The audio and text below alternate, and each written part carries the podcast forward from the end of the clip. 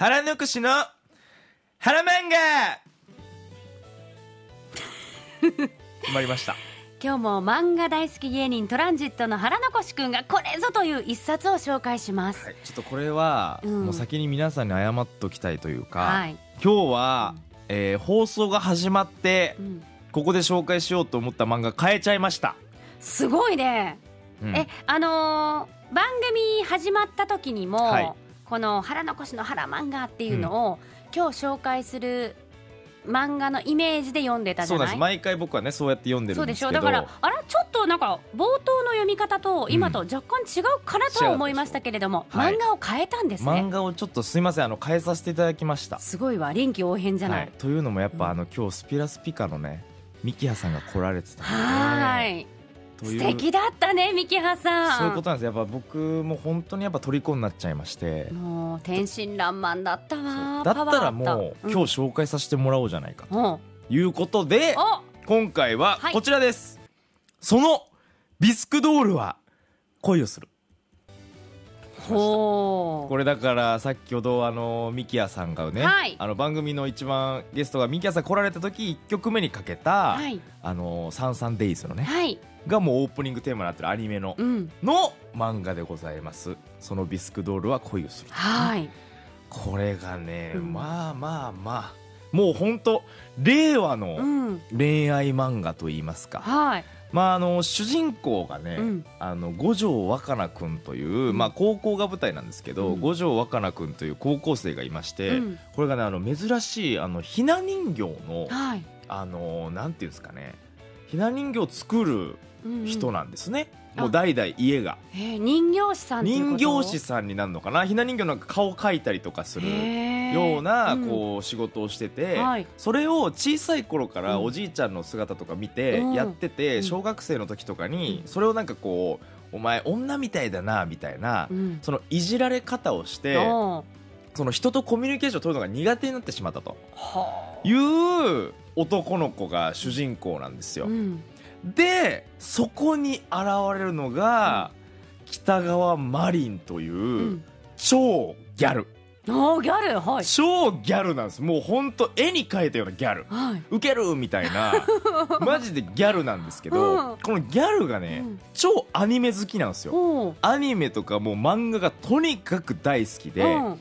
だからアニメが好きすぎるから、うん。コスプレをしたいっていうので、おーはいはコスプレイヤーになりたいんですよ。いはい。そのマリンちゃんはめっちゃギャルでめっちゃ可愛いし、ん学校でも超人気の、うん。マリンちゃんってもう本当コスプレイヤーになりたいぐらいの子なんですけど、うん。その子と五条若菜がある日たまたま若菜がひな人形のこう作業してる時みたいあさひな人形の作業してる時に、うん。マリンちゃんがたまたま見ちゃうんですね。うん。たまたま見ちゃってその姿を、うん。で五条若菜くんはうわやばい。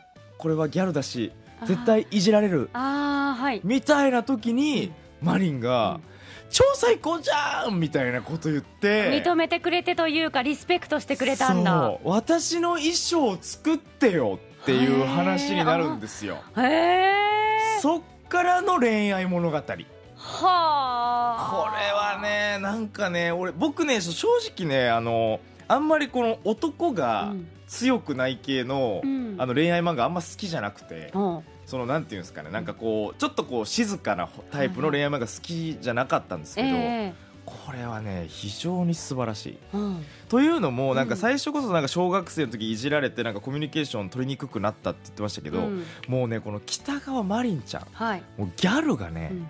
とにかく明るいもうそれこそ突き抜けて明るいんだね。そうあのミキヤさんみたいな感じ。スピラスピカのミキヤさんみたいな感じで、はい。もういるだけでこの周りを明るくしていくと、はいはい。でなんか途中やっぱねその五条若菜もそのマリンちゃんと関わっていくうちに、ん。どんどんこのなんか友達みたいな存在が増えていくんですよ、はい。で俺この漫画のいいところは、うん。普通なんかそこで、うん。なんかその五条若菜が、うん。なんかまたもう一回言われたりとかして、うん。なんかマリンちゃんが助けてくれるみたいあなー。なんかそういうちょっと展開ってこうよくあるじゃないですか、恋愛漫画これがね周りがもういいやつなんですよ。えうんうん。だから五条若菜をもういじることもなくお前のなんかこうあの作った衣装とかを褒めてくれたりとか、いや実際すごい話だそうからね。実際すごいんですけど、うん。このなんかねディスのうん。空気がうん。もう全くないというかいいものをいいねっていう空間なんですね。このねなんかすごいやんちゃそうに見える人たちも実はやっぱこういう一面を持ってるんだというのん。がすごくまっすぐなんだね。すごくわかる漫画というかなんかね見ててすごいほっこりする。感動もするし、うんうん。あ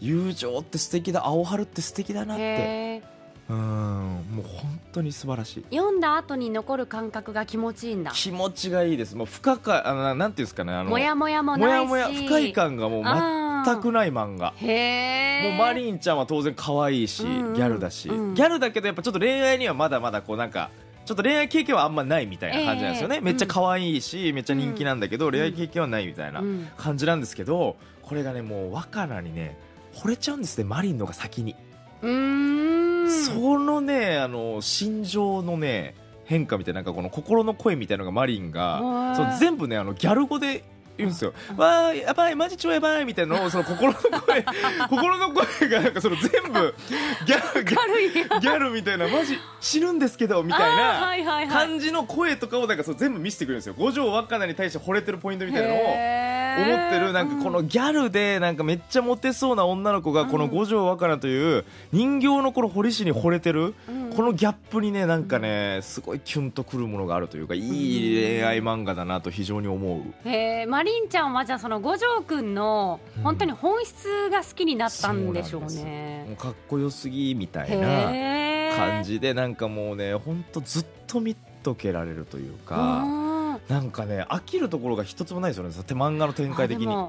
それを聞いて、まあ、この漫画の内容を聞いて、はいはい。改めてちょっと今日のゲストのミキハさんのことを振り返ると、歌声あの主題歌、うん。ぴったりね。もうねピテテで俺だって最初、うん。そのミキハさんを知る前は、ええ。そのマリンちゃんが歌ってると思ってましたから俺。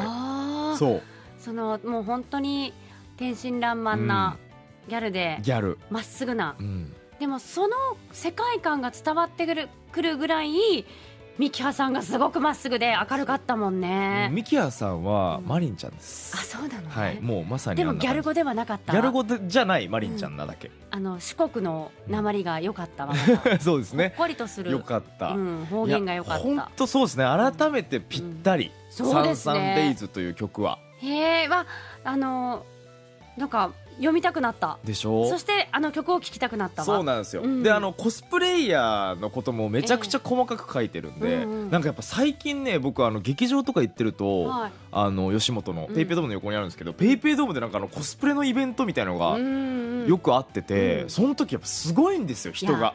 あのねクオリティがすごいよレねベル高い。そうなの。あのただの趣味とかいうもう世界を超えて、うん芸術の域といいますか細かいところまでまあこだわってたり、ね。メイクの仕方とかもなんか学べるよなと思っちゃうもんね。モデルさんさながらになんかね、照明とか焚いて撮ったりとかしてるポー人もいるし。ズの決め方とかもねかっこいいもんね今いやねだからなんかそういうなんかこのコスプレイヤーさんってこんな感じなんだっていうのも、うんその漫画通してわかるし、その五条くんがね、うんひな人形もそうなんですけど、まあ、手先は器用なんですよもちろん、うんうん。そういうところにマリンちゃんはかっこいいってなってるんですけど、うん。そこでねこう衣装とかを作る過程の上で、うん。あすごいなんか勉強になることも多いんでなんかね俺意外となんかあのデザイン科とか進もうとしてる人にもこの漫画いいんじゃないかなって思うぐらいのなんかセンスというか、でもそのひな人形を作るっていうのと、まあ、サイズが違うじゃない実際のお洋服のデザインって。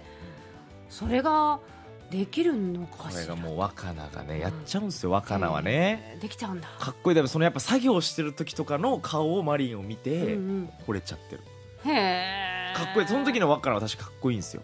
なんか職人というか。職人気質なのね。うんでマリンちゃんがなんかね途中なんかあこれ前まで入ってたのに太っちゃったとかいうとシーンとかもあるんですよ。なんかそういうとこもねなんか五条若菜はなんかそういうなんか何してんすかとか言わずになんかこう優しくねうん。また作り直せばいいじゃないですかみたいなのをなんかお優しい。そのなんかねなんかねあ俺もこういう男になろうと、うん、やっぱその若菜みたいな男になっったら、うん。こうやっぱマリンちゃんみたいなギャルも好きになってくれるんだとかそういう勉強にもなるというか。だからいろんな漫画を読むたびにそういうことを言ってる感じがするんだけど でいろんなジャンルにこうこうなればいいああなればいいって言って最終的にやっぱり素の残しっていうのが残ってる気がするんですけあどの結局その何をしたらいいか分かんなくなってますねもう。んいろなジャンルをね、うん。もうかなりのジャンル読んでるから。そうなんかいいところは いいところだけこうガッて集めようとしてなんかそのいいところについてくるなんかリスクみたいなの全く考えてない。ままま俺行動しちゃってるから、うん、でもなんかその等身大でね、んなんかいい感じがするんです。若菜君の。その純粋さとマリンちゃんのうんマリンちゃんの純粋さももちろんあるし、